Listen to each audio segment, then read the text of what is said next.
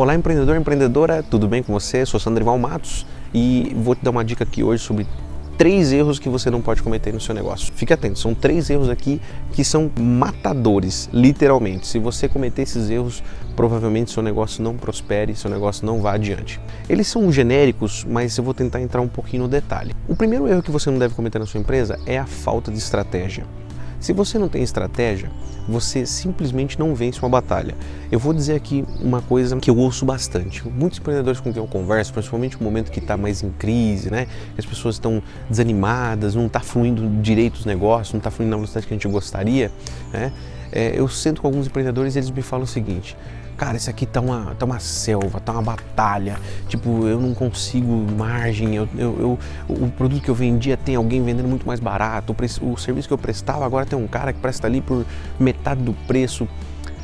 Legal, isso é uma batalha, certo? Então tem alguém com algumas ferramentas, né? E aí tem aquele negócio também, começa a batalha, você fala, não, o cara tá aguentando até aqui.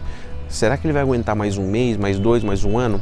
E aí ele começa a ficar no mercado né? Ele vai se mantendo, o preço dele está menor.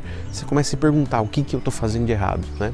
Então, é uma batalha, é uma selva, né? é, um, é, é, normal que no ambiente de negócios você tenha pessoas é, se digladiando, né? não as pessoas em si, mas as empresas estão se digladiando por sua parcela de mercado. Né? Tem sol para todo mundo, mas obviamente tem hora que alguém pega a tua sombra e aí você tem que procurar uma outra. Enfim, é uma guerra. Agora, guerra não se vence sem estratégia. Né? Então, é, perceba historicamente, olhe, leia um pouco de história que você vai ver isso. Quem mais é, é, teve ganhos nas, nas batalhas, né, nas guerras, tudo, foi pensando em estratégia, foi criando uma estratégia diferente. Né? Bom, só para exemplificar aqui um, um, um, pequeno exemplo mesmo, eu não sou um exímio estudioso de passado, de história, né?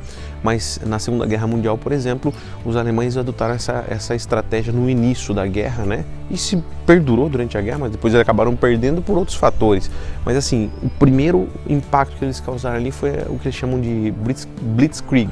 Meu, meu alemão não é bom, é claro, né? mas é, é alguma coisa nesse sentido. O que, que, é, o que é uma batalha muito rápida, surpreendente, pegar o inimigo de surpresa, né? E ganharam muito terreno, não precisa nem dizer isso, tomaram boa parte da Europa com essa estratégia. Bom, você tem que ter estratégia no seu negócio. Não caia na bobagem de começar um negócio e simplesmente sem estratégia. Eu comecei, não foi bom, foi dolorido e depois eu tive que adotar é, adequar né, a estratégia ao meu negócio ou o meu negócio à estratégia, isso é muito mais difícil, tá? Se você já começa com a estratégia clara, você vai ganhar um tempo muito grande, tá bom? Um outro ponto que você não pode deixar de olhar na sua empresa, não pode cometer esse erro, é a falta de gestão do fluxo de caixa. Eu vejo muita gente preocupada em receita, em vender.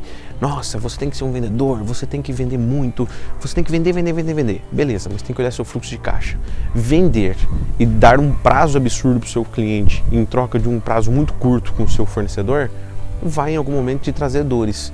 E você vai passar por isso, vai ser dolorido passar, você vai ter que arrumar uma solução e isso pode custar o seu negócio. Né? Falta de dinheiro realmente pode acabar com o negócio. Então, certamente, se você faz parte da média dos brasileiros, você não monta um negócio com tanto dinheiro no bolso assim. E aí, quando você não tem tanto dinheiro no bolso assim, você tem que preservar cada centavo.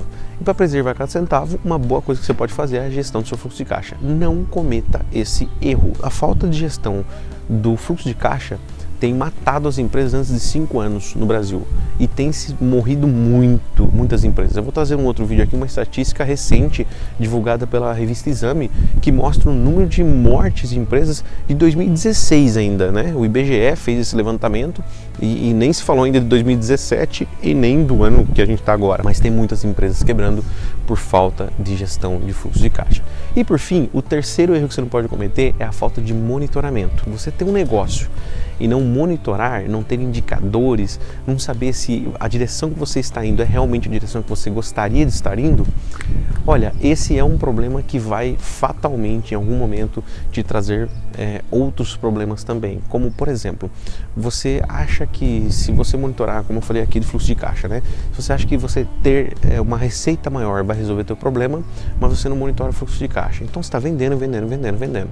De repente você tem muita coisa para entregar, muita coisa para comprar para entregar, só que o prazo do seu fornecedor é curto. Aí você começa a dever para o seu fornecedor, ele já não vende mais para você. Você tem coisa para entregar e essas coisas que você tem para entregar você não consegue comprar porque você tem problema com o seu fornecedor.